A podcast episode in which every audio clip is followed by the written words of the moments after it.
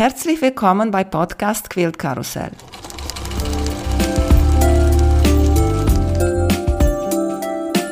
Mein Name ist Emanuela Jeske. Ich möchte euch in die wunderschöne Welt von Quiltern und Patchwork entführen. Heute dabei bei Podcast Quilt Karussell Pasqualina Barazza von Ergo Argo Quilts. Hallo Pasqualina. Hallo Emanuela freut mich sehr, dass du hier mit mir quatscht und uns schön erzählst über deine wunderschöne Quilts. Erzählst du uns noch mal bitte, wo du jetzt befindest? Dankeschön für die Einladung. Freue mich, mit dir zu sprechen. Ich bin jetzt bei mir zu Hause in meinem Atelier in Basel in der Schweiz. Erklär mir, warum heißt deine Internetseite und was bedeutet das? Ergo Ago Quilts. Okay. Ergo Argo, das ähm, habe ich mir mal so zurechtgelegt. Es gibt ja von dem Philosophen Descartes den Ausspruch cogito ergo sum, also ich denke, also bin ich. Und das habe ich dann weitergeführt, ergo argo, also tue ich. Mhm. Das heißt, ich hatte mal die Gedanken, soll ich mich auf das Quilten konzentrieren? Soll ich das überhaupt beginnen? Und ich hatte große Lust dazu verspürt, große Neugierde, großes Interesse. Und da habe ich mir gesagt, dann ergo ago, also tue ich es auch. Daher kommt der Name. Und dann gibt es noch eine zweite Bedeutung. Ich bin ja ursprünglich Italienerin und ago auf Italienisch heißt Nadel. Ergo folglich Nadel. Fangen wir mit der typischen Frage. Wie hast du mit Nähen und Quilten angefangen? Weil bei dir auf der Internetseite habe ich auch sehr viele Malerei und andere Kunstrichtungen gesehen. Also meine Mutter ist gelernte Damenschneiderin. Von daher war in der Kindheit und so die Nähmaschine immer ein Thema. Sie hat viel von zu Hause aus gearbeitet, als sie uns drei Kinder hatte. Und so war das Thema Nähen immer präsent. Aber ich selbst habe ganz lange nicht so genäht wie heute, was ich immer tun musste, da ich eher etwas äh, kurz geraten bin für die hiesigen Kleidergrößen, musste ich mir immer die Hosen oder Röcke oder so kürzen. Von daher war mir die Nähmaschine eigentlich seit, äh, ich weiß nicht, seit ich 18 bin oder so, immer vertraut. Und dann habe ich vielleicht ab und zu mal für den Haushalt etwas genäht, eine Kissenhülle oder ich weiß auch nicht mehr, irgendwie so Servietten habe ich mal genäht oder so. Ansonsten war Nähen eigentlich äh, kein anderes Thema für mich, bis ich in, bei einem äh, USA-Aufenthalt vor circa 15 Jahren zum allerersten Mal mit Quilts überhaupt in Berührung kam. Ich hatte zuvor das gar nie gesehen oder gekannt. Und äh, in einem afroamerikanischen Museum in äh, Dallas habe ich dann so Quilts gesehen, die von Hand genäht waren, also antike. Und ich habe sie gesehen und habe sofort gedacht, das will ich auch tun. Und so habe ich vor circa 15 Jahren mit Resten, die ich dann gesammelt habe, habe ich begonnen mit dem Quilten.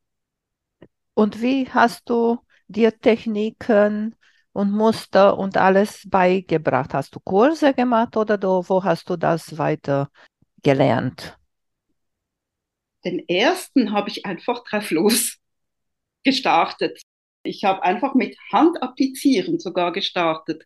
Ich hatte einfach einen Haufen kleiner Fetzen und die habe ich einfach so die Ränder umgeschlagen und von Hand auf ein großes Leintuch appliziert.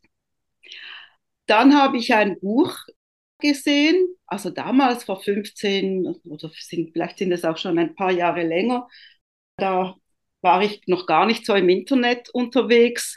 Ich habe dann in einem äh, Museumsshop ein Quiltbuch von Dennis Schmidt gesehen. Das habe ich mir dann gekauft und dort hatte es Tipps und Tricks. Und so ein bisschen mit der Lektüre dieses Buches und mit dem einfach selbst ausprobieren habe ich mir das eigentlich selber beigebracht. Also eigentlich recht autodidaktisch von Beginn weg. Später, vielleicht so, ich weiß nicht, vor 10, Jahren oder so habe ich dann viele Tutorials, also weißt du, ähm, einfach Free Tutorials. Ich kann zum Glück gut Englisch, so dass ich eigentlich alle diese amerikanischen Tutorials und Blogs und so verfolgen konnte und habe mir das so angeeignet. Mhm. Ich habe dann auch immer wieder Bücher gekauft und habe aber eigentlich einen wirklichen Kurs habe ich gar nie besucht. Ich habe mal ein paar Privatstunden bei einer Quilterin hier in Basel genommen. Ursula Kern heißt sie. Sie ist in gewissen Kreisen bekannt. Sie hat mir ein paar Tricks oder einfach ein paar Techniken beigebracht in ein paar Privatstunden. Aber 95 Prozent ist einfach Learning by Doing. Jetzt, dass du den Namen Dennis Schmidt gesagt hast, mhm. jetzt erklärt mir ein paar Sachen. Aber ich bin so neugierig. Welche Quiltrichtung machst du? Ja, was, was würdest du sagen? Welche Quiltrichtung? Ich weiß gar nicht, was du mit Quiltrichtung meinst. Ich kann dir einfach sagen, was ich mache oder was mein Bestreben ist, Quills zu machen, die individuell sind, die ich mir immer wieder neu ausdenke, wo ich vielleicht die eine oder andere Idee irgendwo aufschnappe und dann versuche, auf meine Art umzusetzen. Ganz wichtig ist mir, dass es Quills sein müssen, die gebraucht werden können. Also wo man damit kuscheln kann, wo man sich zudecken kann, darauf liegen kann oder wenn das die Vorliebe ist, sich an die Wand hängen kann, um sie einfach anzuschauen. Mhm. Ich weiß nicht, ob das deine Antwort, ob das deine Frage beantwortet. Warum habe ich dich gefragt? Weil eigentlich meiner Meinung nach, du bist ein moderner Quälter, aber keine Improv in der richtigen klassischen Improv-Richtung, weil ich muss sagen, ich mag die nicht so richtig. Ne? Jeder hat seinen Geschmack und ich sage so, wie das ist. Aber deine Quilts, finde ich, sind modern, auch Improv, aber ich finde, die sind so ganz toll inspiriert von klassischer Patchwork, von klassischen Blocks. Und deswegen muss ich sagen, als ich deine Quilts gesehen habe, habe ich gesagt, wow, das finde ich richtig, richtig schön. Ja, das ist für mich jetzt ganz interessant, das so zu hören. Ich glaube, du hast das gar nicht schlecht erkannt.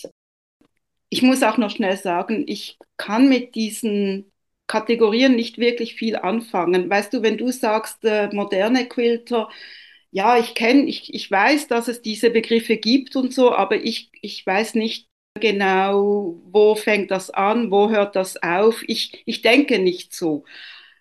Aber das, was du beschreibst, das, äh, ich glaube, das trifft recht gut zu, weil was mir selber auffällt, ist, wenn ich an große Ausstellungen gehe, bin ich von den klassischen, traditionellen Motiven wie Lockcabin und alles Mögliche immer eigentlich am stärksten angezogen. Von daher kann das schon sein, dass ich das eben aufnehme und dann versuche auf meine Art irgendwie neu oder einfach nicht neu, einfach auf meine eigene individuelle Art zu interpretieren. Mhm. Wir sehen uns, wir sprechen hier mit Zoom und hinterm Pasqualina ist so ein schöner Quilt. Alles aus Quadrate, aus kleine Quadrate und größere und noch größere Quadrate. Aber wie gesagt, alles nur Quadrate und richtig mit Lineal geschnitten und alles ganz, ganz bunt. Was für Stoffe benutzt du? Ja, also das, das Beispiel, das du jetzt hinter mir siehst, ist etwas ganz äh, Spezielles, weil das ist jetzt eine Auftragsarbeit. Das heißt, ich habe von einer Frau den Auftrag bekommen, aus ihren eigenen Textilien ein Quilt zu nähen, unter dem sie im Sommer schlafen will mit ihrem Mann. Also das wird ein großer Quilt für ein Doppelbett und die Textilien, die sie mir gegeben hat, sind alles ehemalige Kleider von ihr, von ihrem Mann, von ihrer Familie. Es sind Haushaltstextilien, es hat Badehose dabei, es hat Jacken dabei, es hat Krawatten dabei. Ich kann es gar nicht aufzählen. Ganz unterschiedliche Dicken auch von Stoffen. gewobene wie Herrenhemden, aber auch Jersey, äh, Seide, Viskose, also eine recht verrückte Sache. Und wir haben miteinander besprochen, was man so daraus machen könnte. Und mein Bestreben war, ein Motiv zu finden, das vielfältig ist, abwechslungsreich, aber doch durch die Formen, sind, wie du richtig erkannt hast, drei verschiedene Quadratgrößen, durch diese Wiederholung der immer gleichen Formen mit diesen drei Varianten eine gewisse Einheit oder Ruhe in dieses Chaos zu bringen. Das ist mit der Maschine genäht. Ja, das ist jetzt mit der Maschine gepatcht. Ist er fertig jetzt? Nein, das Top wird noch größer. Vorhin habe ich die letzte Naht am größten Teil des Tops gemacht, aber ich will noch einen Rand drumherum machen. Einen Rand, der das Ganze einrahmt. Und da weiß ich aber noch nicht genau, wie, wo, was. Also ich, ich mache diese Sachen gerne so Schritt für Schritt. Ich weiß nicht im Voraus schon, was dann kommt. Ich glaube, bei diesem Kapitel sind wir auch sehr gleich, weil ich mache das auch. Ich kann mich konzentrieren auf was ich jetzt mache und was morgen muss ich an den Quilt machen. Ich werde morgen sehen. Ja, also ich habe gerne einfach ein paar Parameter, die ich mir zu Beginn festlege. Wie eben hier waren es die drei verschiedenen Quadratgrößen, dass ich wollte spielen mit hell und dunkel, so ein bisschen Bereiche schaffen. Das habe ich mir so vorgenommen. Aber der Rest, wie viel von was, wohin kommt oder so, das entwickelt sich dann an der Wand. Mhm. Und weil das so verschiedene Stoffe sind und weil sie ja darunter schlafen möchten, habe ich mir gedacht, ich will einen Rand machen aus den Textilien, die angenehm sind auf der Haut, so dass wenn sie dann in Berührung kommen, weißt du, wenn du dich zudeckst, manchmal hast du ja dann die Oberseite am Kinn oder an der Wange oder so, dass das dann möglichst angenehm ist. Deshalb, also ich, ich, ich mache mir dann auch so praktische Gedanken dazu. Das hast du sehr gut gedacht, weil ich habe aus den T-Shirts meiner Tochter für uns so eine Kuscheldecke genäht. Und da sind darauf äh, nicht Perlen oder mhm. Kristallen mhm. oder so etwas wie für die Kinder Pailletten. sind. Auch Paillette und so. Mhm. Ja, und die habe ich an Rand gemacht. Und wenn ja. du da liegst und kommen mhm. diese Paillette oder alles, mhm. was das ist, an Gesicht oder so, muss ich sagen, das ist nicht schön. Ja, eben, das habe ich mir so vorgestellt, dass das dann unangenehm sein kann. Ja, genau. Nähst du normale Quilts, sagen wir, in eine Serie? Was meinst du jetzt mit normalen Quilts? Für mich sind das alles normale Ja, Quilts. ich meine nicht so äh, diese Quilts, die in Auftrag du bekommst, Aha. Ne? sondern deine eigenen. Meine eigenen. Richtig. Also die, die ich mache ohne also das sind ja die meisten. Es ist ja nicht so, dass jetzt die Auftragsarbeiten meine Hauptbeschäftigung wäre. Ja und nein. Das heißt, ich habe schon äh, gewisse Serien gemacht, wobei die immer klein sind, vielleicht vier Stück oder so, wo ich auch von Anfang an mir überlegt habe, zu dem Thema zum Beispiel vier zu machen oder aber Serien, wo einfach, zum Beispiel habe ich eine Serie, die sich einfach auf die Resten bezieht. Also ich beginne einfach mit Resten zu arbeiten und so habe ich halt, die Serie ist nicht insofern eine Serie, dass sie sich alle ähnlich sind, aber es ist eine Serie, weil, weil sie immer von den gleichen Ausgangspunkten startet. So. Manchmal oder meistens ergeben sich die Serien ohne dass ich mir das bewusst vorgenommen hätte. Es gibt eine große Ausnahme, das sind die Full Arts, das sind vier größere, die ich gemacht habe, wo ich wirklich von Anfang an gedacht habe, ich will dieses Thema auf vier verschiedenen Arten versuchen zu interpretieren. Mhm. Über die Full Arts wollte ich Sie auch fragen, was mhm. bedeutet mhm. eigentlich Full Arts? Auf Rumänisch, Fular ist ein Schal. Also nicht ein Schal, sondern mehr ein Halstuch also ein quadratisches Halstuch. Und die Serie ist eigentlich so entstanden, dass ich effektiv eins habe. Also meine Schwester hat mir ein Foulard ich glaube, überlassen, dass sie nicht mehr wollte. Und das war ein zweifarbiges, also mit so Nuancen, aber hauptsächlich beige-braun oder weiß-braun, ich weiß jetzt gar nicht mehr auswendig. Und mich hat einfach bei dem Foulard fasziniert, wie der oder die Designerin des Foulards die Farben angeordnet hat, vor allem das Spiel mit Hell und Dunkel. Es gab einfach eigentlich zwei Bereiche, die unterschiedlich voneinander waren, aber mit den gleichen Farben gearbeitet. Und das hat mich fasziniert und da habe ich begonnen, eine Serie zu machen. Ich wollte das Thema hell-dunkel mit wenig Farben eigentlich auf vier verschiedene Arten ausspielen. Der Ausgangspunkt war, habe ich die Serie so genannt. Die Namensgebung ist auch immer ganz etwas Lustiges. Du hast ein Foto bei dir auch auf deiner Webseite mhm. mit dir und diese vier Quills in die Ausstellung. Ja. Das ist unglaublich. Schön, oder? Ja, absolut. Das ist, ja, das ist mein Lieblingsfoto. Das hat mein Mann geschossen dort und das, ja, das liebe ich. Das ist wirklich toll. Das gefällt mir, weil man sieht die Größe der Quilts sehr schön. Man sieht alle vier. Wo hat man schon die Gelegenheit, dass man das so fotografieren kann? Also ich habe sie nicht so. Und ja, das ist sehr schön. Und der Vergleich, weil die sind, ist klar, ist zu sehen, dass die sind eine Serie und gehören zusammen und sie sind auch so unterschiedlich, diese Quilts. Ja, ja, im Prinzip kann dann jeder auch, ist auch eigenständig. Ja. Hast du da auch recycelt Materialien benutzt?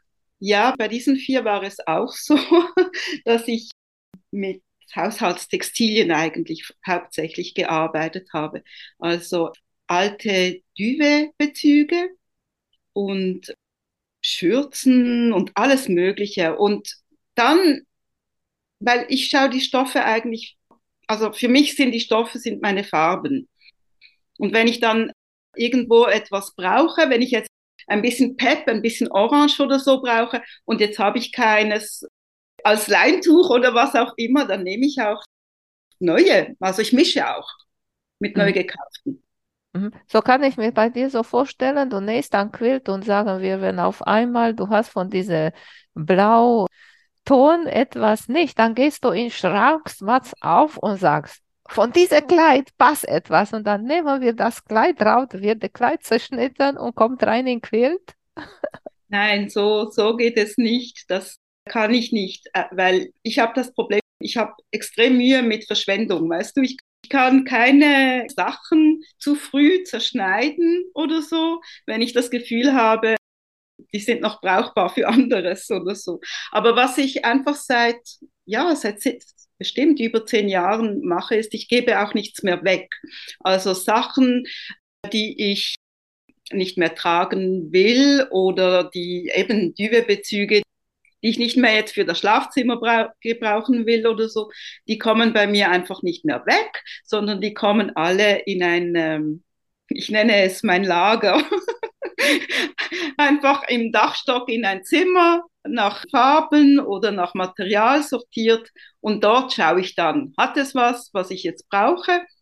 Und, und unten im Atelier habe ich mehr so die zugekauften Stoffe weil wenn ich mal in einen Quiltshop gehe oder an eine Messe oder so, dann kaufe ich auch ein bisschen neue Stoffe ein, obwohl das jetzt je länger, je weniger der Fall ist. Aber dann habe ich da keine Hemmungen zu mischen. Mhm. Und wenn du anfängst mit einem Quilt oder einer Serie, wie startest du? Was inspiriert dich? Die Stoffe, ein Muster oder wie machst du das? Ja, das ist eigentlich unterschiedlich. Das weiß ich selbst auch gar nicht immer. Bei der Fula war es wirklich so, dass ich eben dieses Fula an mir hatte und es äh, beim, weißt du, beim Zusammenfalten oder so ist es mir einfach aufgefallen, was da für ein Farbspiel im Gange war und das war die, dann die Inspiration. Ein anderes Mal kann es sein, dass ich einfach ein traditionelles Muster vielleicht, ein Lockcabin habe und mir überlege, wie könnte ich das jetzt anders, was geschieht, wenn ich jetzt verschiedene Breiten von Streifen nehme oder auch dort mit hell-dunkel spiele oder so, also dass das quasi das Pattern der Ausgangspunkt ist, vielleicht ein anderes Mal vielleicht Dreiecke oder so. Aber auch sehr oft sind es eigentlich die Stoffe. Also zum Beispiel eben auch bei dieser Auftragsarbeit. Ich wurde konfrontiert mit einem Berg Stoffen und dann habe ich mir einfach, äh, war das eigentlich, ja, die Initialzündung. Wie kann ich diese Stoffe in eine Form zusammenbringen, die dann irgendwie stimmig ist, die, die vielleicht spannend ist oder interessant. Aber das ist dann natürlich meine Meinung, weil andere finden es toll und andere finden es chaotisch oder so. Also ich muss da einfach auf mich hören. Ich habe jetzt eine spontane Frage, weil ja. du über verschiedene Stoffe und so erzählt mhm. hast. Hast du schon einmal einen Stoff gehabt in der Hand und hast gedacht, nee, der hier kann ich nicht nehmen. Irgendwarum, weil er, sagen wir, der Material war total ausgefallen oder der Farbe oder die Muster war nicht schön oder passend oder sowas. Also höchstens wegen der Textur, also wegen des Materials. Also in diesem Kleiderberg zum Beispiel war ein Oberteil mit dabei, das eigentlich, es war extrem durchsichtig, ganz, ganz dünn und auch so gekrinkelt, weißt du, es war nicht glatt. Und da wusste ich einfach mit dem ja, das ist dann wieder eine besondere Herausforderung. Und ich fand, es hat genug andere Herausforderungen. Ich brauche das jetzt nicht auch noch mit drin. Und von der Farbe her sah ich auch keinen Nutzen. Also habe ich ihr gesagt, ist es schlimm, wenn das keinen Eingang findet? Und das war dann nicht schlimm. Dann habe ich gesagt, ja, dann lassen wir jetzt dieses Teil weg. Aber nein, nicht wirklich. Ich finde, es gibt keine hässlichen Stoffe. Ich finde, es gibt keine hässlichen Farben. Ich finde, es ist an mir, sie so zu kombinieren, dass was Interessantes, Interessantes daraus entstehen kann. Sei es mit der Kombination mit anderen Farben. Es ist natürlich eine Frage der Menge, der Proportionen. Ja, und ich, ich sehe das dann mehr so als Herausforderung. Mhm. Weil du jetzt erzählt hast, ich hatte auch von meiner Tochter auch so ein dünnes T-Shirt und ich wollte mhm. ihn unbedingt benutzen, weil er mhm. so schön war. Und ich habe einfach so eine Fließanlage auf der Rückseite mhm. gebügelt mhm. zum Verstärken. Und bei alle T-Shirts benutze ich sowieso sowas. Weißt ja. du, benutzt du so etwas? Also bei diesem jetzt hier habe ich es benutzt. Beim letzten, ein Erinnerungsquilt war, den habe ich auf Papier genäht und da habe ich das nicht benutzt, weil ich das Gefühl hatte, das Papier hilft mir, diese scratchy Gewebe zu zähmen. Das hat auch wunderbar funktioniert, bis ich dann das Papier entfernt habe.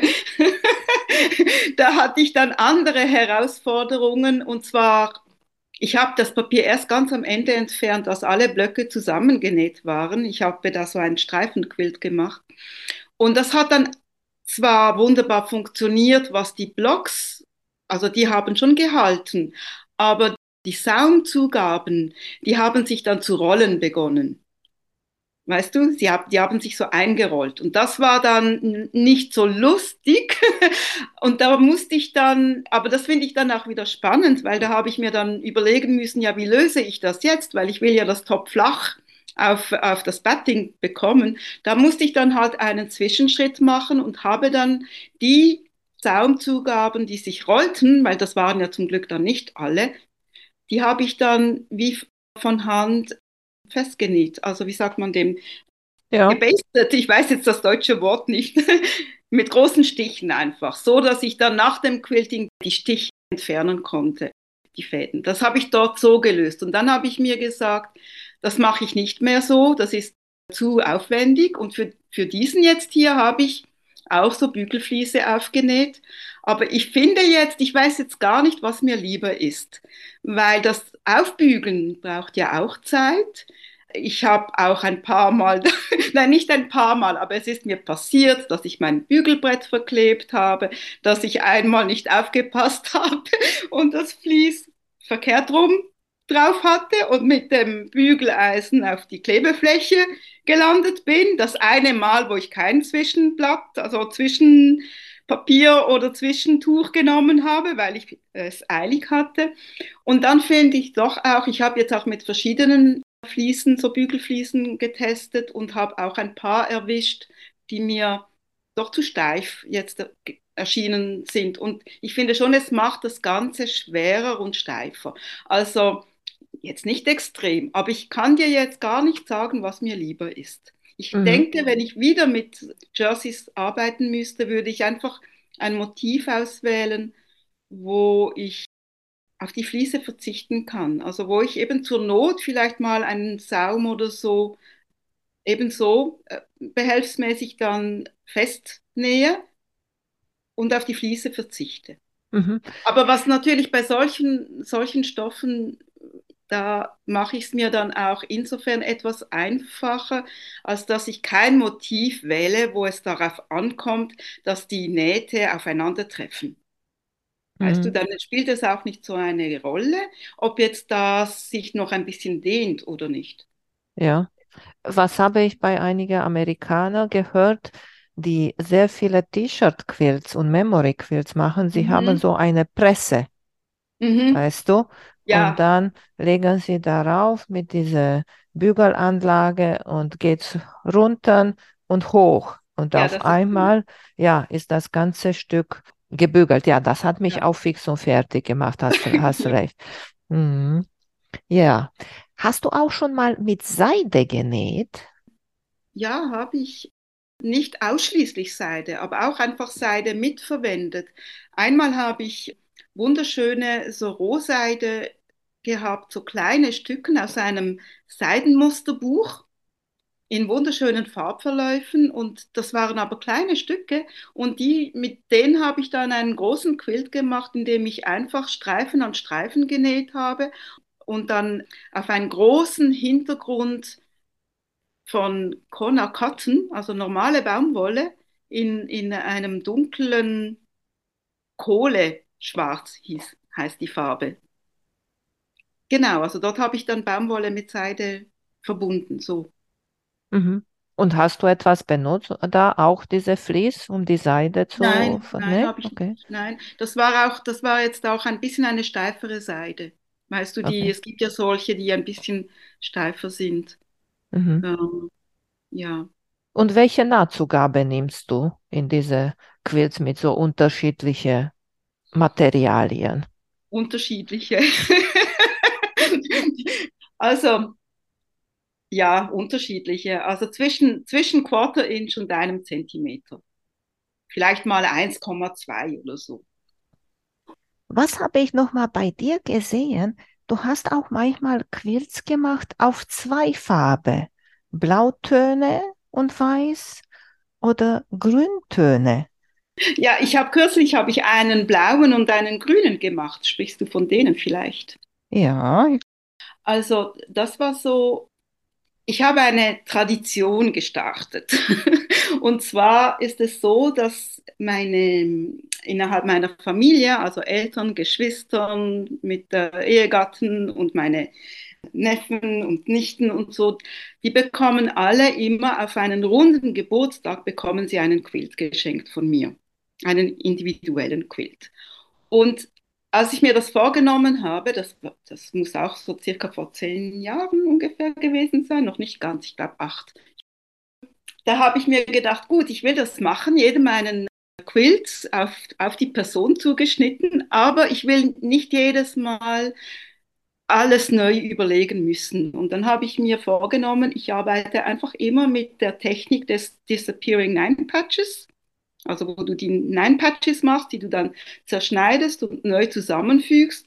Aber ich werde mir jedes Mal ein, ein neues Design überlegen, also ein neues Arrangement, sei es, wie ich dann das wieder zusammensetze nach dem Schneiden, sei es, wo ich die Farben platziere. Und bei den blauen und grünen, die du jetzt angesprochen hast, das waren für äh, zwei Zwillingsneffen, die ich habe. Die sind dieses Jahr 20 geworden. Und ich habe mich da ganz schlicht auf ihre Lieblingsfarben fokussiert. Ich weiß, der eine liebt blau und der andere liebt grün. Und dann habe ich mir gesagt, gut, das ist doch ein guter Ausgangspunkt. Ich nehme die beiden Farben und nehme aber noch so kleine Akzente dazu, die zu beiden passten. So habe ich dann auch in beiden Quilts jeweils die, die zusätzlichen Farben auch mit verwendet, sodass immer etwas Gemeinsames in beiden auch drin ist. Mhm. Und weil ich dann schon einige Disappearing Nine Patches gemacht hatte, habe ich jetzt in diesem Fall mich mal mit den Double Disappearing Nine Patches versucht. Also du siehst auch hier ein ganz traditionelles Muster, das ich einfach, wenn du auf Instagram meine äh, Disappearing Nine Patches anschauen würdest, ich glaube, es gibt einen Hashtag dazu, dann siehst du, dass die völlig unterschiedlich aussehen. Also man kommt auch gar nicht immer drauf, dass es Disappearing Nine Patches sind. Und das finde ich eben das Spannende.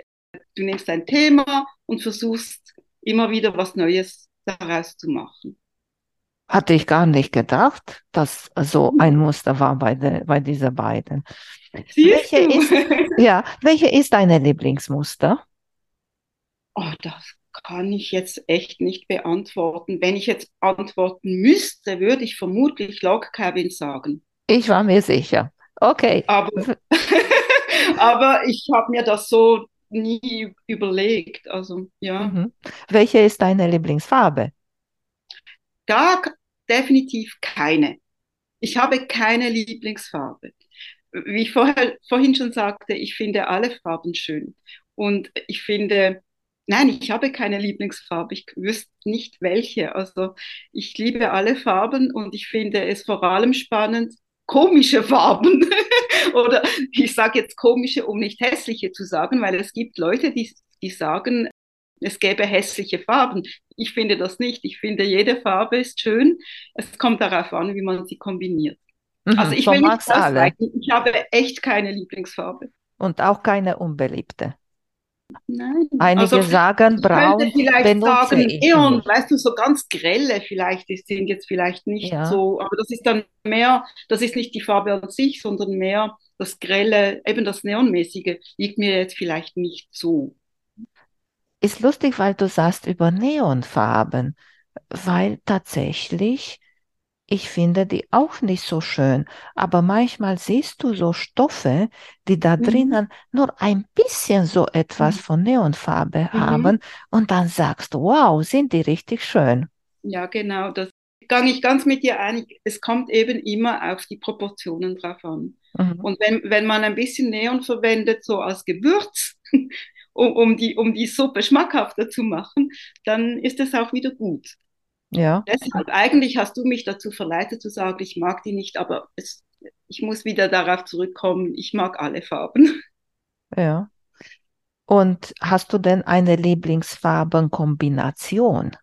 Nein, ich glaube nicht. Also nicht, dass ich mir dessen bewusst wäre, weil ich versuche ja eigentlich immer wieder neue, also andere zu, zu finden.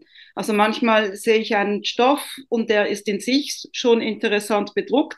Vielleicht der Druck an sich gefällt mir vielleicht gar nicht, aber die Farben, die Farbpalette finde ich spannend. Und mhm. dann, ja, dann, dann überlege ich mir, vielleicht kann ich das irgendwie replizieren auf eine andere Art. Nein, ich habe, nein, auch hier nicht. Ich bin, ich glaube, das ist generell bei mir so, dass ich eben sehr, sehr breit interessiert bin oder meine Vorlieben sind, gehen sehr weit. Sei es eben von sagen wir jetzt mal diese Worte, von traditionell bis zu modern. Oder auch, ich nähe ja genau gleich gern von Hand, also Patchen und Quilten. Beides mache ich gleich gern von Hand wie mit der Nähmaschine. Also manchmal wünsche ich mir, dass ich da etwas engstirniger wäre, weil ich dann nicht immer so viel entscheiden müsste. Aber unter dem Strich bin ich ganz zufrieden, so wie es ist. Mhm. Und hast du denn eine Lieblingstechnik? Einfach vielleicht, wenn das unter Technik äh, läuft, einfach, dass ich gerne mir ein paar Eckpunkte zurechtlege, zum Beispiel eine Farbpalette oder ein Muster und dann das einfach Schritt für Schritt an der Wand entwickle. Das ist sicher meine Lieblingsentwurfstechnik, sagen wir das mal so. Mhm. Oder Gestaltungstechnik. Ja, jetzt, dass wir darüber sprechen, hast du da ein Designwand oder wie hängt dein äh, Patchwork da? Ja, ja, das sind, ich weiß nicht mehr, irgendwelche großen Platten, zwei große Platten, die mit einem ähm, normalen Batting überzogen sind und dann die Wand gelehnt und dann einfach äh, mit ein paar so Haken fest, festgemacht, dass sie mir nicht auf den Kopf fällt. Erzähl mir ein bisschen über Quilting. Wie quiltest du diese Werke? Weil auch der, der hinter dir ist, wird hm. ein riesen Quilt sein. Ja, der wird so circa 2,10 Meter zehn auf 2,10 Meter zehn werden. Ja, der macht mir schon noch ein bisschen Kopfzerbrechen, was das Quilting anbelangt. Nicht nur wegen der Größe, aber auch wegen der, der Stoffe, die sich immer wieder verändern. Jedes Mal, wenn ich, auch jetzt, wo das Top fast fertig zusammengenäht ist, jedes Mal, wenn ich es in die Hand nehme oder wieder eine Naht bügle oder so, verschiebt sich das wieder. Also der Stoff fließt irgendwie. Also ich werde ihn sicher mit Maschine quilten. Und ich habe eine normale Haushaltsmaschine, also normal vielleicht ist untertrieben, weil es ist eine größere Bernina mit einem einfach einem längeren Arm, aber keine keine Sit-down oder so, also eine ganz normale Nähmaschine. So werde ich quilten. Vermutlich dieses Teil vermutlich Free Motion, weil ich den Eindruck habe, dass ich dann mir hätte ein, äh, mir hätte ein Gitter gut gefallen, weißt du, senkrechte und waagrechte äh, Linien in unregelmäßigen Abständen hätte mir gut gefallen, aber da sehe ich schon die Probleme kommen bei den Kreuzungen, wenn sich die kreuzen, das wird, das wird nicht gehen. Also ich werde etwas Free Motion machen, aber ich weiß noch nicht. Ja, ich würde auch etwas Rundungen reinbringen. Ja, ich habe gedacht, vielleicht kann ich das ist schön, dass du das sagst, weil gerade diese Nacht, ich überlege manchmal in der Nacht, ist mir die Idee gekommen, wieso nicht einfach das ganz normale Stippling, also weißt du, das Meandern, das einfach drauf los und so meandern, mhm. weil ich habe einen vor vielen Jahren so ein Quilt für mich gemacht oder für uns, aus unseren Kleidern, ein Erinnerungsquilt für uns selber. Und den habe ich so gequiltet und der ist so schön kuschelig und weich und anschmiegsam, dass das vielleicht äh, keine schlechte Strategie ist. Und dann kommt es eben auch nicht drauf an, wo ich mit den Quiltnähten hingelange. Ich kann Problemen ausweichen und so. Also man braucht ein bisschen Köpfchen bei solchen Projekten. Ja. Dass man sich nicht unnötig Steine in die Wege legt. Habe ich letztens gesehen, hat eine so Schlangenlinien gequiltet. Äh, ich glaube, das war auf einer Longa mit Computersystem. Aber ja. trotzdem, und diese Schlangenlinien waren so großzügig mhm. und auch unterschiedlich unregelmäßige Breite ja. zwischen, Abstand zwischen diese Linien, weil du ja. gesagt hast, mit unter, gerade Linien mit unterschiedlicher Abstand. Und mhm. das zum Beispiel würde mich auch sehr gut gefallen. Und welche Garn wirst du nehmen da? Also ich quilte seit jetzt muss ich Werbung machen. ich quilte seit ähm, einigen Jahren jetzt nur noch mit Aurifil. Und welche Farbe wirst du nehmen? Das war weiß ich noch mein. nicht. Das weiß ich noch nicht. Vielleicht, vielleicht so ein Lachsfarbiges. Also das habe ich schon einmal verwendet. Das verbindet sich recht gut. Also irgendwie, vielleicht aber auch hellgrau. Ich weiß es wirklich noch nicht. Ich muss schauen. Ich entscheide dann so, dass ich verschiedene Farben, also äh, Spulen nehme und dann lege ich das Sandwich flach hin auf den Tisch und nehme ein paar Spulen und ziehe dann die Fäden lang und lege sie so drauf. Vielleicht auch äh, lege ich mir das Muster. Also wenn ich jetzt an Meandern denke, mache ich so ein paar Schlangenlinien über die verschiedenen Quadrate, also dass ich verschiedene Farben abdecke und schaue einfach, wie es wirkt. Mhm. Und welche Vlies benutzt du bei solchen Memory Quilts? Ich benutze eigentlich immer den gleichen Vlies. Und das ist ähm, den dünnsten Baumwollvlies von Quilter Stream. Okay. Mhm. Mhm. mhm. So Baumwolle benutzt du. Okay. Ja, ich benutze äh, Baumwolle, ja. Mhm. Ja, ich habe noch nie etwas anderes benutzt. Das heißt, ich habe einmal so eine Mischung 80% Baumwolle, 20 Polyester benutzt. Aber es hat mir nicht so ich weiß auch nicht, ich kann es nicht sagen genau, aber irgendwie äh, habe ich es dann nie mehr verwendet. Okay. Mhm. Und die Rückseite, was nimmst du hier für die Rückseite? Ach, Emanuel.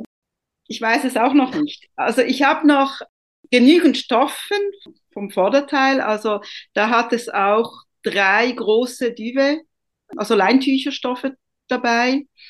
Und mein Ziel ist einfach, möglichst wenig Nähte zu haben hinten, ja. weil ich vorne schon genug habe.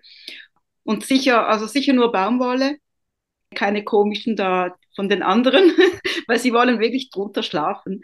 Aber ja, das weiß ich also auch noch nicht. Mhm. Du siehst Schritt für Schritt. Genau. Und als Binding? Vermutlich, vermutlich, aber auch da, das entscheidet sich alles am Ende. Aber vermutlich werde ich einen Schwarz-Weiß-Streifen machen. Also, weißt du, äh, schwarz-weiß gestreift habe ich in letzter Zeit oft verwendet. Es ist fast schon langweilig, also weil es immer mehr auch verwendet wird und ich habe es auch immer mehr verwendet, aber es ist irgendwie schon so, dass es einfach immer passt. Ja, weil hast du immer drin. Schwarz und Weiß hast du und ist bunt, aber den machst du aus neue Stoffe denn. Den mache ich dann aus, ja, das wäre dann der, das Einzige, was dann aus meinem Stash kommt, ja, neuer zugekaufter Baumwollstoff, genau. Ja, weil das würde mich verrückt machen. Ich finde es schön, wenn man einige machen so Scrappy Binding, ja. weißt du? Aber mhm. wenn ich überlege, dann jede 20 Zentimeter oder so hast du ein Naht dazwischen. Mhm. Mhm. Nee, ich versuche immer, wenn ich mein Binding fertig mache, ja. weißt du, ich mache ihn erstmal fest mit Klammern rundherum, ja. sodass mhm. keine Naht in eine Ecke kommt. Ja, ich weiß, wie du meinst, ja. Und dann, wenn du so kleine Stücke mhm. hast, dann mhm. kommst du einmal ja. mindestens, wenn nicht immer, mit so einer Naht das in der Ecke. Wahr. Ja, das ist wahr. Also ich habe auch schon ein Binding gemacht mit aus verschiedenen Teilen, aber jetzt nicht so, so kleinteilig, wie du sagst. Aber vielleicht, weißt du, auf der einen Seite äh, eher ein helles und auf der, auf an der anderen Seite ein dunkles oder so, je nachdem, wie auch das Top war. Und da habe ich dann das auch so zurechtgelegt, um das zu vermeiden. Aber das waren dann vielleicht, ich weiß nicht, fünf Mal, dass sie sich trafen. Also auch nicht mehr, als ich sonst auch muss. Also, weil so ein langes Teil habe ich natürlich eh nicht. Ja, und auch, ich weiß jetzt auch nicht, wie wäre, wenn du so in ein Binding so ein elastisches Stoff benutzen würdest oder etwas, der nicht so im Vor bleibt und sich verzieht. Ja. Weiß ich nicht, ob das so eine gute Idee wäre. Genau. Jetzt im Gespräch mit dir kommt mir die Erinnerung, dass ich ja nicht vergessen darf, dann den Stoff vorzuwaschen für das Binding, weil in diesem Fall ja das dann schon noch relevant ist, weil die anderen verwendeten Stoffe, die sind ja schon zigmal gewaschen worden. Ja. Und daher, ja. So, ich muss ich sagen, ist mir schon passiert, ich habe auf den Küchentisch Patchwork gemacht. Es ist wahr, sind kleinere Quadrate, ich glaube fünf Zentimeter oder so. Und ich habe richtig eng gequiltert, weil ich eine Tischdecke. Mhm. Und ich hatte drinnen alles genommen. Reste auch Reste, die früher, weiß ich nicht, wie oft gewaschen waren. Und auch die Rückseite ist auch so etwas Komisches, sind neue Stoffe drinnen, Polyesterstoffe drinnen, alles durcheinander. Mhm. Und sieht alles gut aus nach dem Waschen. Aber wie mhm. gesagt, kann das sein, dass weil ich so viel gequiltet habe, mhm. weißt du, dann sind die richtig schön stabil geblieben. Ja, ich glaube, das Quilting spielt eine große Rolle, ja über ein Quilt wollte ich unbedingt nochmal mit dir reden. Uh. Und das ist ein Quilt Tannenbaum, Tannenbaum. Ah. Aus, jetzt bist du total überrascht, hast du gesagt, das weiß ich nicht welche. Dieser Tannenbaum auf mhm. weißer Hintergrund, auf so ja. Streifen, richtig mhm kann ich sagen, Minimalismus, auch wenn ich mhm. Minimalismus mhm. nicht so gerne mag, aber mhm. weil das ist dieser Tannenbaum mhm. und ein Jahr hast du ihn dekoriert, hast du so Weihnachtskugel hier ab und zu darauf gehängt. Stimmt. Mhm. Und in andere Jahr hast du keine Weihnachtskugel gehabt, aber hast rundherum am Wand so eine Lichterkette. Und das ja. fand ich so schön besonders, der, wo du die Weihnachtskugel darauf gehabt hast. So kleine, ich glaube, waren weiß und rote, so oder Silber und Gold rot. Gold und rot, ja. Gold, Gold war. Mhm, mhm. Na, erzähl uns ein bisschen darüber. Ach Gott, also das ist lustig. Es ist so, dass wir, also mein Mann und ich, wir haben ja keine Kinder. Und wir haben daher nicht das Bedürfnis, einen echten Weihnachtsbaum zu haben, aufzustellen und zu dekorieren und so. Und ich habe dann aber irgendwann gefunden, also ich habe dann von anderen gesehen, dass sie so Weihnachtsbäume machen. Da gibt es ja auch die aller verschiedensten Varianten von klassisch bis eben reduziert und modern und was weiß ich. Und ja, da habe ich mir gedacht, gut, dann mache ich mir mal einen Quilt als Weihnachtsbaum und den hänge ich dann immer in der Adventszeit an die Wand, äh, weil ich habe im, äh, im Esszimmer eine Wand, wo ich immer eigentlich die neueste Arbeit hänge. Immer wenn einer fertig ist, kommt er dort hin, bis, bis der nächste dann dran ist. Und im Dezember kommt aber immer der Weihnachtsbaum dran. Und das mit den Kugeln war eigentlich eine lustige Sache, weil ich hatte dann von einer Freundin einen Adventskalender geschenkt bekommen und dort hatte sie die 24 Päckchen jeweils mit so kleinen Kugeln dekoriert. Und dann habe ich einfach jedes Mal, wenn ich ein Päckchen geöffnet habe, die Kugel an den Baum gehängt. und bis Weihnachten war der dann so voll behängt. Und wie hast du die darauf gemacht? Mit mit, Sicherheitsnadeln? Mit okay. Ja, genau. Äh, nein, ich, ich glaube sogar mit Stecknadeln. Einfach so, die Kugeln, die waren ja klein und, und so leicht. Und die, hat, die haben ja so, ähm, ja, so äh, Aufhängevorrichtung für an den Baum. Und dort habe ich einfach eine Nadel in den Quilt gesteckt. So schräg ob, von oben nach unten, weißt du. Ja. Mm, sehr mhm. schön. Ja. Liebe Pasqualina, hast du noch mal etwas, das du noch unbedingt nähen möchtest? Ui. Ja, tausend Sachen. du stellst mir so Fragen, die ich gar nicht beantworten kann. In dem Sinne, dass es keine einzige Antwort gibt. Ja, tausend Sachen. Also ich spreche jetzt von Quilts. Ich will noch ganz viele Quilts nähen und mich selbst einfach überraschen, was da kommt. Ich bin neugierig, was noch in mir steckt. So. Hast du für uns eine lustige Geschichte? du wirst sicher eine lustige Geschichte über das Quilten oder über Quilts die habe ich indirekt, also ich habe eine lustige Geschichte in Zusammenhang mit, mit Quilts oder das war der Auslöser. Es ist so, ich war kürzlich in, in Italien an einer ähm, Kreativmesse und die fand in Vicenza statt. Und das habe ich dann gepostet und dann hat so eine liebe Followerin aus dem hohen Norden gesagt, oh, das ist ja meine Lieblingsstadt. Und dann habe ich gedacht, na sowas, wie kommt das denn? Ausgerechnet Vicenza ist ihre Lieblingsstadt, das ist ja interessant. Und dann habe ich sie gefragt, ja, hast du mir dann Tipps, was ich mir anschauen soll? und dann sagte sie, ja, wie wäre es äh, äh, alles? Es ist überhaupt toll, dort zu sein. Den Markusplatz, die Gondeln und, und, und. Und dann, ja, du weißt, worauf ich hinaus will, liebe Emanuela. Die liebe Kollegin aus dem hohen Norden warst du und hast Vicenza mit Venezia verwechselt. Ja, richtig. Ich habe gar nicht gewusst, dass diese Stadt gibt, siehst du? Ich wusste es vorher auch nicht. Das war ein Zufall, also ein, nein, nicht ein Zufall. Da, die äh, Schweizer Vereinigung Schweizer Quilter, die haben dort an, ein, an dieser Messe eine kleine Ausstellung unserer Arbeiten gemacht. Und ich habe mir gedacht, ja, wieso nicht? Machen wir einen Abstecher. Ich habe dann dort ein langes Wochenende verbracht und mir die Stadt angesehen und die Region. Mhm. Sehr schön. Das ist die lustige Geschichte. Jetzt hast du mich überrascht, dass du über mich äh, hier erzählt hast. Ja. Ich bin sehr gespannt. Jetzt, ich habe dir geschrieben, dass ich dir mhm. das fragen möchte. Ja. Du machst auch Quilts in Auftrag, diese Memory Quilts. Mhm. Ich bin richtig sehr gespannt. Wie rechnest du den Preis dafür? Ja, das ist natürlich wieder so eine Frage. Also erstens einmal, puh, ähm, bevor ich ja den ersten Auftrag erhalten habe, habe ich ja eine Ausstellung gemacht. Das war ja eigentlich der Auslöser von Verkaufsaktivitäten. Und für die Ausstellung habe ich mir ja schon Preise überlegen müssen. Das finde ich ein sehr, sehr guter Tipp für jede, der irgendwie Quilts ausstellen würde. Sei mhm. vorbereitet und hab Preis. Auch wenn du sagst, du wirst nicht verkaufen oder du kannst nicht verkaufen, so wie ich. Ich kann mhm. nicht verkaufen, mhm. weil ich keinen Ärger mit Finanzamt haben mhm. möchte.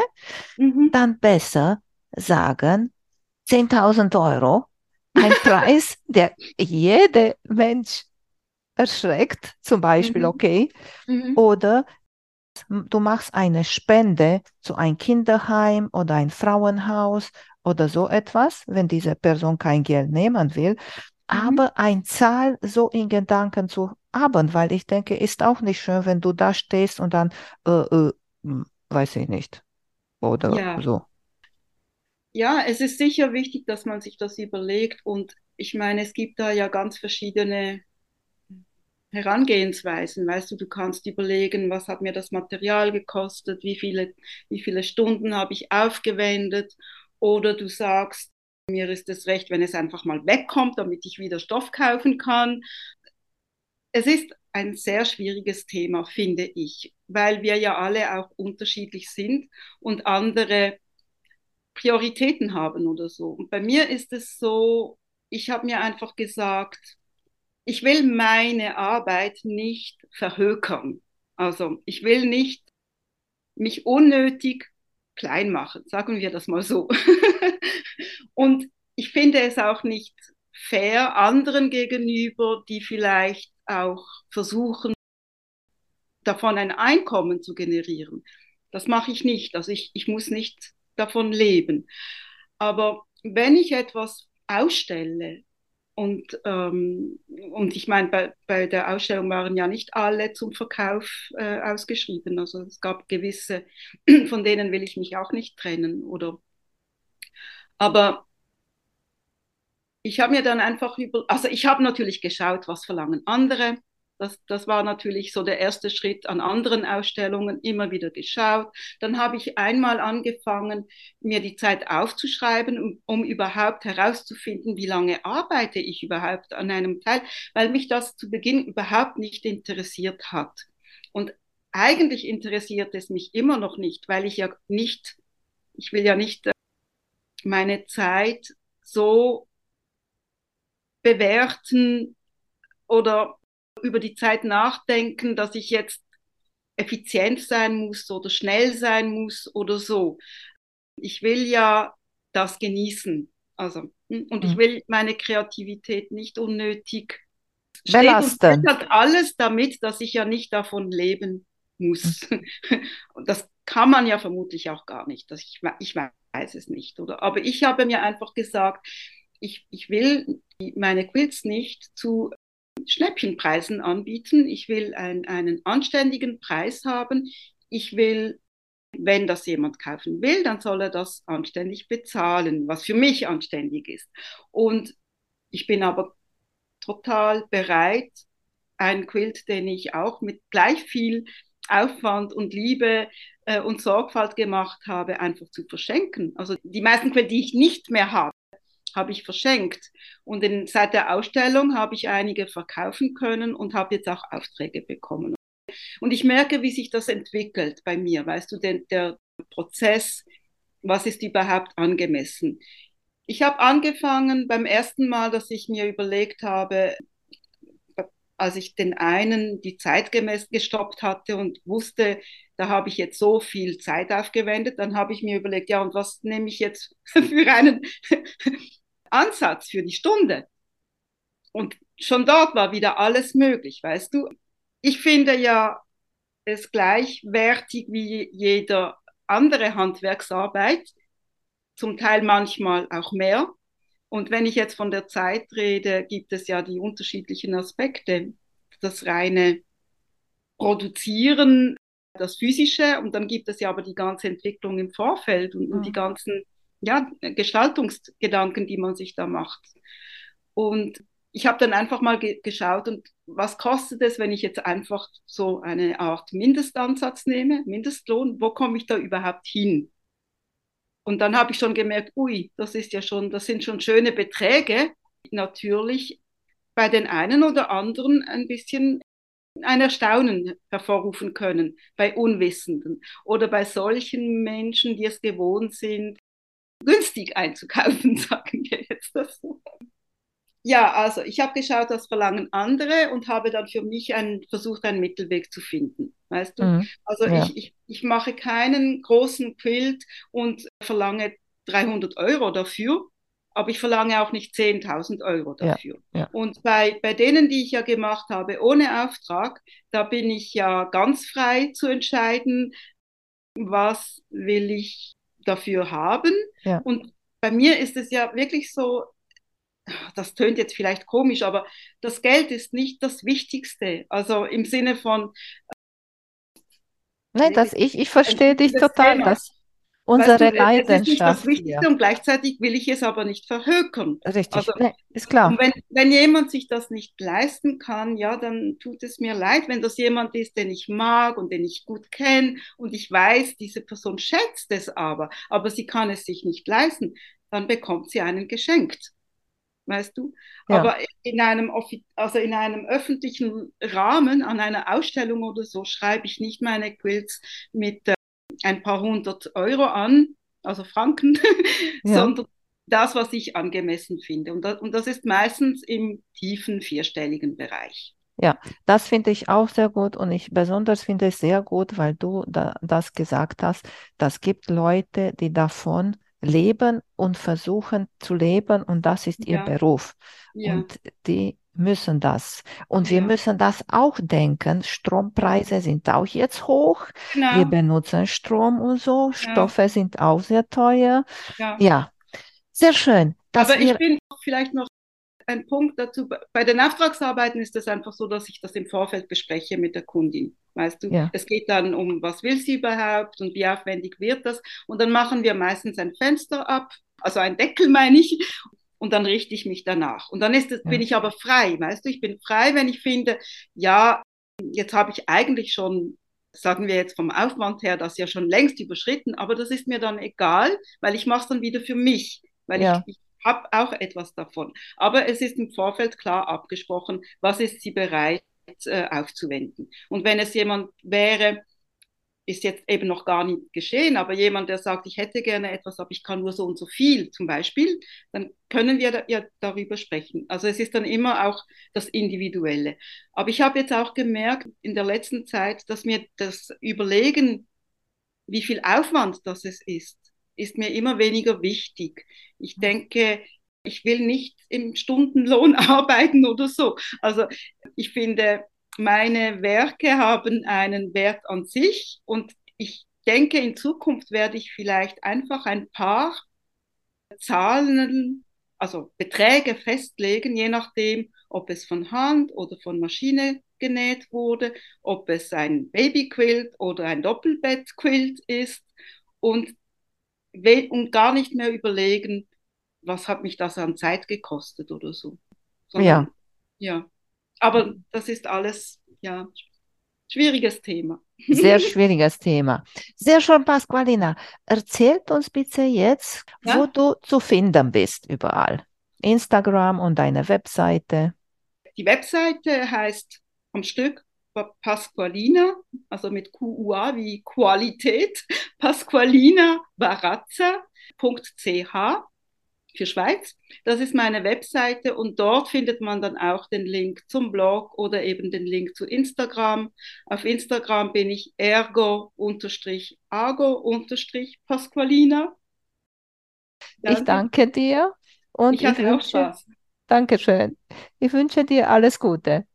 Danke, Emanuela. Und ich wünsche dir auch weiterhin alles Liebe und Gute und mach weiter so. Ich höre dich immer gerne, deine Podcasts an. Dankeschön, mach's gut. Tschüss. Wow, tschüss, ciao. Vielen Dank für euer Interesse an meinem Podcast Quillkarussell. Ich würde mich freuen, wenn ihr meine Folgen bei eurem Liebling-Podcast-Anbieter anhört. Wenn ihr Fragen und Empfehlungen zu meinem Podcast habt, bin ich bei Facebook als Quiltkarussell erreichbar oder via E-Mail unter quiltkarussell.gmx.de. Bis zum nächsten Mal, eure Emanuela von Quill Karussell.